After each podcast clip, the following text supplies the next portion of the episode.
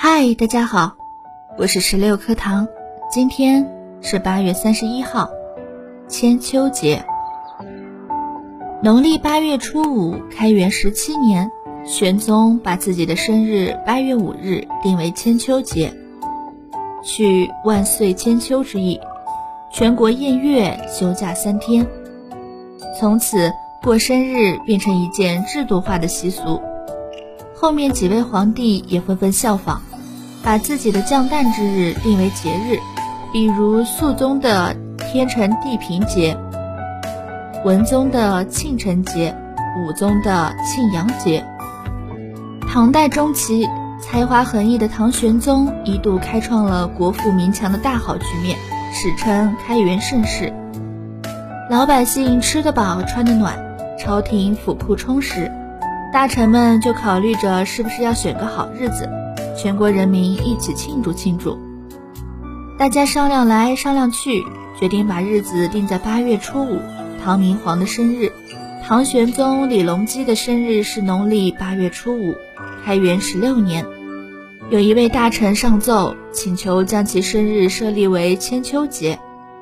玄宗说道：“不行不行，唐朝以前没有将皇帝生日设为全国性节日的先例，我不能因为一个人上奏就答应了，欠妥欠妥。”于是第二年的八月初五，文武百官便联合上奏，一致要求将玄宗生日设为千秋节，玄宗便欣然答应了。开元十七年八月初五，唐玄宗、杨贵妃在花萼楼前举行盛大的宴会和乐舞表演，庆祝第一个千秋节。杨贵妃亲自表演《霓裳羽衣曲》，为皇上和宾客助兴。玄宗手下的梨园弟子为千秋节专门训练了百余匹舞马，舞马随乐曲表演各种动作后，最后微蹲后腿。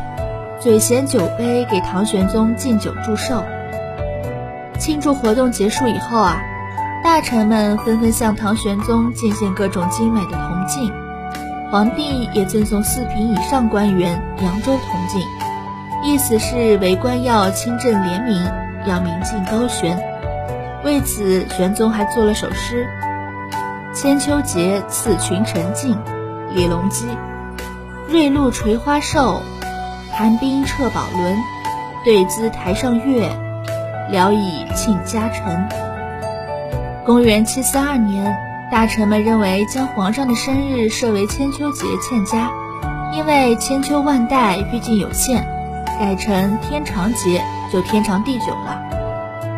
天长节庆祝了十四年之后，发生了安史之乱，唐肃宗李亨登基。效法玄宗，将自己的生日农历九月三日定为天平地辰节。那时候啊，玄宗还在世，做太上皇，所以两节在一段时间并存着过。唐德宗时期，两个节日取其中，就把庆贺的日子改到八月十五了，依旧叫天长节。到了北宋，民间赏月、作诗活动才丰富起来。正式定八月十五就为中秋节。